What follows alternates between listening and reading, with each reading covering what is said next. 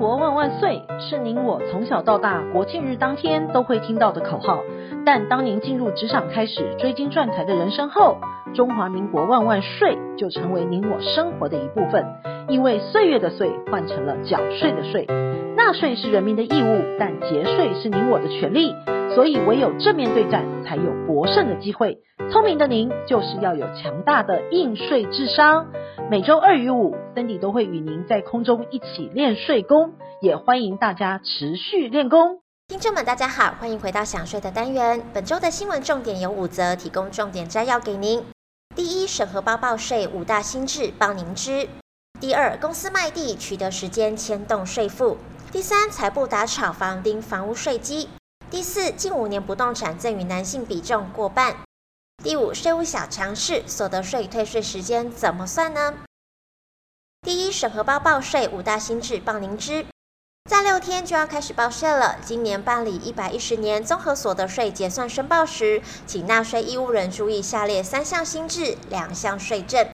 第一呢，是基本生活费提高到十九点二万元了，是申报的人数，就是纳税义务人本人。配偶还有受抚养亲属乘以一万九千两百元，等于申报户数的基本生活费总额，在维持基本生活费所需费用范围内是不课税的。故若基本生活费总额是高于比较项目的合计数，包括了免税额、标准或者是列举扣除额、储蓄投资、身心障碍、教育学费、幼儿学前以及长照特别扣除额的加总，得自申报户当年所得总额中扣除。第二个是医事人员纾困减税额度提高了，因应疫情的升温，医事人员为防疫的前线，需采取更高规格的防疫措施，有其特殊性，因此呢，给予较高的费用比例，其费用标准比例是依照一百一十七点五趴加成计算的，等于减税的额度提高了十七点五趴。另外呢，针对非医事人员受疫情冲击者，像是律师、会计师等执行业务所得者。一百一十年的收入总额较一百零九年或者是一百零八年减少三十趴以上，费用率可以按费用标准一百一十二点五趴加成计算，等于减税的标准提高了八分之一。第三个是个人依照严重特殊传染肺炎防治及纾困振兴特别条例及相关的法律规定，自政府领取的补助、津贴、奖励以及补偿，如防疫人员自政府领取的补助津贴。受隔离或检疫及照顾费用的补偿等等的，都免纳所得税。第四个呢是手机报税二点零全新上路了。去年呢推出了手机报税新措施，受到纳税义务人的喜爱。今年推出了手机报税二点零版本，具有编修受抚养亲属以及编修所得与扣除额的功能，同时呢具备电子支付以及行动支付的功能，提供更多元化的管道。第五个是新增医事人员凭证，提供更多元化报税凭证的选择。今年呢，除了可以利用自然人凭证、健保卡之外，新增了卫福部核发的医事人员凭证，均可以使用综合所得税的电子结算申报软体，透过网络查询所得及扣除的资料，并办理网络的申报。以往呢，所得税都是在五月开跑的，面对疫情急速的升温，是否会延长呢？根据疫情指挥中心公布的防疫指引。作为是否延长申报期限的基准，财政部会视疫情发展适时的检讨。若疫情导致财务困难的民众，也可以向国税局申请延期或者是分期缴税，延期最长一年，分期最长是三年的。如果需要临柜报税，今年提供了网络预约、电话预约、当日取号的服务，以减少现场等待并分流人潮。第二，公司卖地取得时间牵动税负。外界呢常对房地合一税抱持着重税的印象，以为房地合一税一定比旧制课税来得重。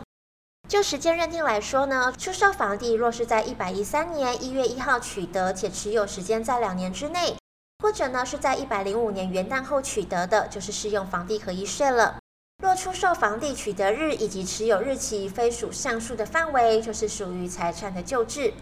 近期呢，国税局就查到一件特别的企业出售不动产的案件，公司反过来想要主张适用房地合一税，结果被国税局推荐了。因为呢，国税局查询到甲公司在一百零八年营所税案件当中，发现公司有一笔房地是在一百零三年二月取得的，并在一百零八年二月遭拍卖处分。而这笔不动产房屋拍定的价格是一千三百四十一万，房屋在出售前未折减余额是九百六十四万，房屋的部分所得约三百九十五万，土地拍定的价格约六百六十二万，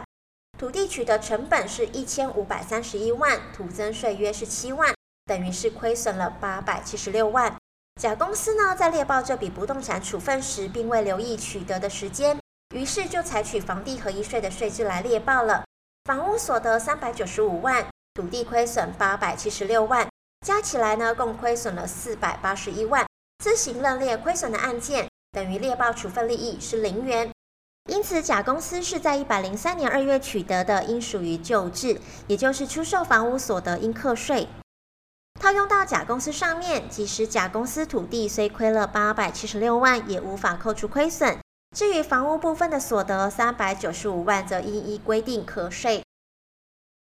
第三，财部打炒房丁房屋的税基，已针对全国持有十户以上非自住房屋的一千七百三十四名多屋族进行租金所得查核。查核计划呢，已于今年三月底完成了。统计查核件数是一千七百三十四件，当中核定补税的案件有一千零六件，补征税额是九千九百四十四万。平均每位囤房大户补税九万多元。财政部除了找寻十户以上的囤房大户，持有五户以内也要当心了。财政部已列入查核的范围，但因为人数比较多，会透过一些选案标准选案查核，不会普查。查核的结果预计今年会出炉。第四，近五年不动产赠与男性比重过半。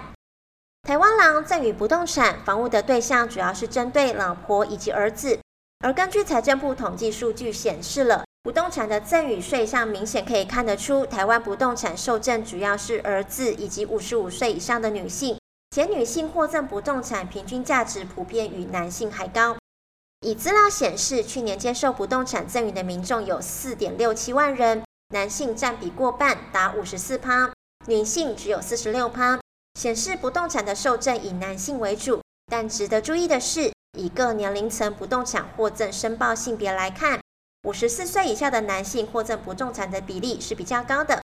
且越年轻占比就越高。像是四十五岁到五十五岁获赠比例，男性占五十一点二趴，女性则是占四十八点八趴。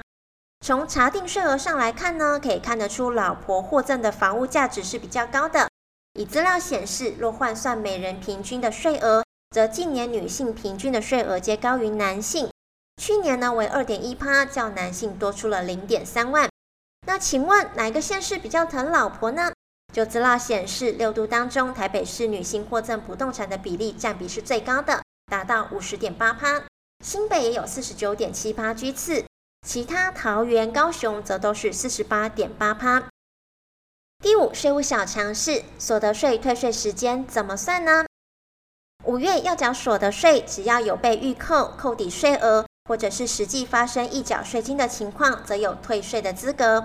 退税的民众呢，可使用网络申报、税额试算线上登录、电话语音回复，以及在五月十号向户籍所在地的国税局完成人工申报、二维条码申报，或者是税额试算书面回复确认的案件，都可以当退税的早鸟族。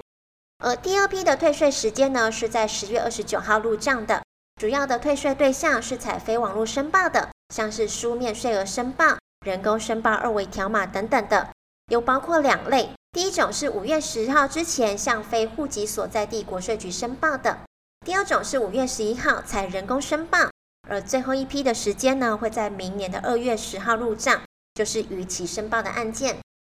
而退税的方式呢，有两种，一种呢是直接退税的，可在退税日直接汇入指定的账户。另外一种就是一般退税了，国税局会寄发退税凭单，民众呢需要自行前往指定金融机构对领的。若退税的凭单金额不到五千元，纳税人可以携带退税凭单、国民身份证以及私章，前往指定的金融机构对领现金。若金额是超过五千元但未达两万元的，则需要凭单至邮局或者是金融机构，以票据的方式交换领取退税款。若金额呢是在两万块以上，是禁止背书转让，仅能将该凭单存入退税人的邮局或者是金融账户开立的存款户当中。经营之神王永庆曾经说过：“您赚的一块钱不是您的钱。”存下来的钱才是您的钱。因此，学会节税可以为自己的财富进行另类的布局。想要知道更多节税的妙方吗？听享税 Podcast，并追踪卓越的粉丝专业，让您在潜移默化之间学习税务的知识。如果您有省税妙招，或者是法律上的问题，都欢迎您来信或是留言告诉我们，让我们为您指点迷津。本周的重要税务新闻，谢谢您的收听，我们下周空中见。